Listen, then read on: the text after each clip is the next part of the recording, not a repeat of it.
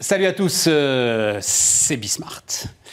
Et euh, on est parti avec euh, Nicolas Bertrand et avec Denis Bertel. salut Nicolas, salut Denis. Bonjour Stéphane. on va parler d'un phénomène qui est un phénomène considérable, le freelancing. Mais en même temps, vous, donc la boîte s'appelle Artelink, mhm. c'est quand même sur une niche. Nicolas, c'est toi qui me raconte un petit peu ce que vous faites? Oui, bien sûr. Une niche qui n'en sera bientôt plus une, hein, d'ailleurs. Mais euh, c'est vrai qu'on Ingénierie dans le bâtiment, quand même, ça. Ouais. Bah, c'est quand même, ça représente beaucoup. Ça représente beaucoup. alors, tiens, c'est combien d'ingénieurs? Ingénierie dans le bâtiment, c'est combien d'ingénieurs le, le, potentiel? Dans le monde de la construction, on parle de 300 000, 300 000 emplois à peu près dans l'ingénierie liés à notre monde de la construction. Ah oui, pas mal. En France. Et, euh, et, sur des freelances, c'est vrai qu'au tout début, euh, il y en avait, euh, on va dire, les premiers chiffres qu'on avait pu trouver sur des organismes officiels, il y en avait à peu près 15 000 en France en 2017. C'est un peu le chiffre que j'avais en tête, tu vois, voilà, voilà. parler de niche. Et aujourd'hui, en freelance, donc à leur compte, il y en a 45 000 sur 2021. Donc la population a triplé en l'espace de 4 ans. Identifié, immatriculé euh, En auto-entrepreneur ou alors en EURL ou, euh, ou en SASU. Euh, voilà, donc, juste indépendant tout seul dans son petit coin. Mais attends, les gars, auto-entrepreneurs, enfin, ils font exploser les plafonds très très vite quand même, j'espère, en termes de chiffre d'affaires, ingénieur en construction. Non, enfin. Certains, oui. Oui, oui c'est. Comment ça, certains? Oui. Généralement, on fait gagne un, pas sa vie, un an en auto-entrepreneur. oui, c'est ça, on fait un an auto-entrepreneur. Après, on se rend compte qu'on a explosé les, plafonds. Bon, attends, euh, ça m'intéresse. Plateforme d'intermédiation entre euh, les ingénieurs du monde de la construction en freelance et les sociétés de construction. C'est ça. Quel est, quel est le besoin? À quel besoin est-ce que vous répondez avec euh, cette entreprise Artelic?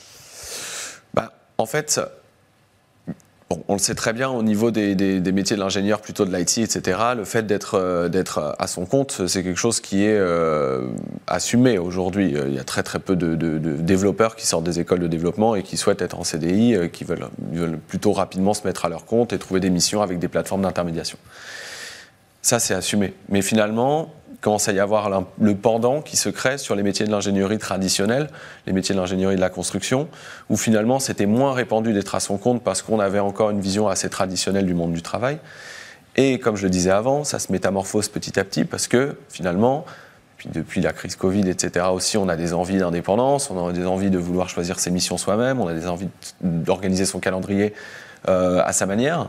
Et donc euh, finalement, cette tendance s'est créée et se crée davantage. Et c'est pour ça qu'aujourd'hui, nous, on a voulu se positionner avec Artelink en fédérant cette communauté d'ingénieurs euh, du bâtiment qui se mettent à leur compte et de leur proposer de se regrouper sous un même étendard qui s'appelle Artelink et de leur permettre d'avoir accès finalement et de peser dans la balance quand il s'agit de s'adresser à des bureaux d'études qui soient de petite ou de grande taille ou à des sociétés de la construction, qu'elles soient assez petites ou quand on parle de Vinci, Bouygues, etc. Denis, oui, non, alors justement, société de construction, on parle de qui? On parle des promoteurs? C'est quoi? C'est construction immobilière? C'est euh, construction d'ouvrages d'art? C'est construction. Oui, c'est un, peu tout ça. C'est les entreprises qui construisent ou qui étudient les, les projets de bâtiments ou d'infrastructures, euh, les tours à la Défense, le métro du Grand Paris, euh, les grands ouvrages d'art, les tramways, etc. Mais ces boîtes-là, elles sont enfin, gonflées d'ingénieurs. Oui.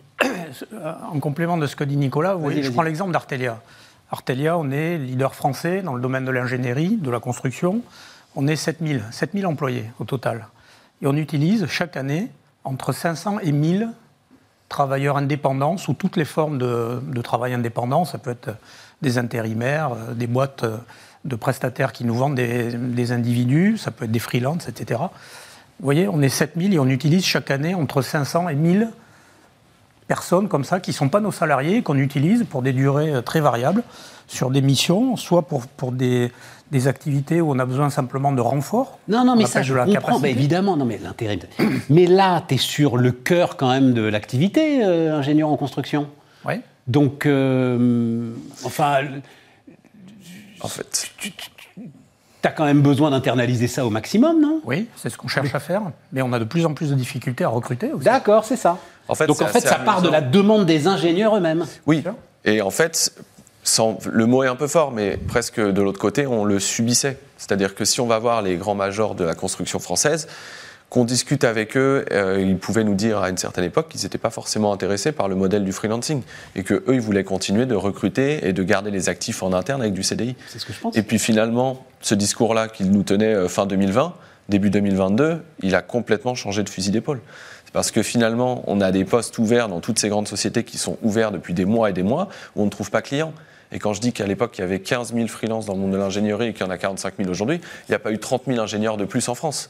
C'est qu'il y a une migration vers ce modèle euh, social. Alors, l'autre sujet, c'est qu'il euh, y a des plateformes de freelancing déjà assez puissantes. Mmh, tout à fait. Euh, et, et, que les grandes entreprises connaissent bien parce qu'elles euh, contractualise avec elle euh, de manière régulière, notamment sur l'IT. Pas oui. seulement, mais notamment sur l'IT.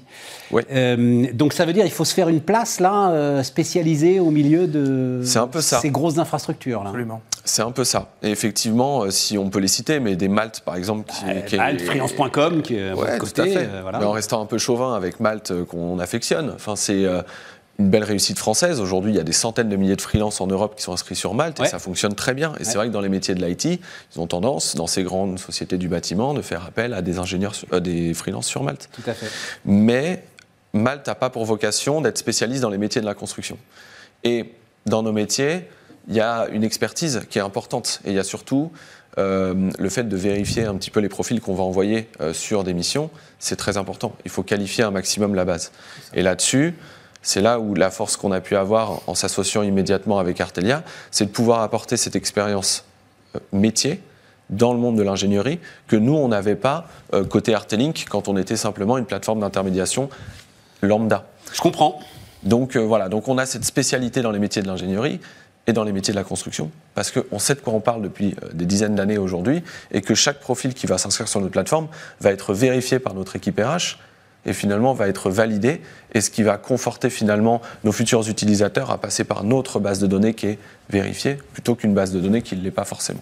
Et toi, euh, Denis, euh, le beurre, l'argent du beurre. C'est-à-dire, bah oui, donc investisseur, investisseur dans Artelink, mmh. tu... C'est un magnifique poste d'observation, en fait, pour savoir comment sont en train d'évoluer Absolument. ces, oui. ces ingénieurs. Oui, disons qu'on croit globalement à, à l'avenir de cette plateforme, hein, parce que le, le, besoin est là.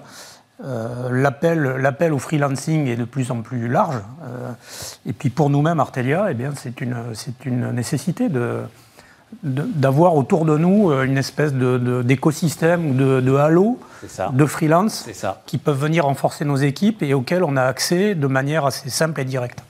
Et en plus avec des gens qu'on connaît et qui sont qualifiés ça nous fait gagner beaucoup de temps. Le, risque juridique qui entoure quand même toujours aujourd'hui hein, euh, l'emploi des freelances, ça reste toujours un truc sur lequel il faut faire, nous permet de faire passer le message d'ailleurs, faire quand même bien attention.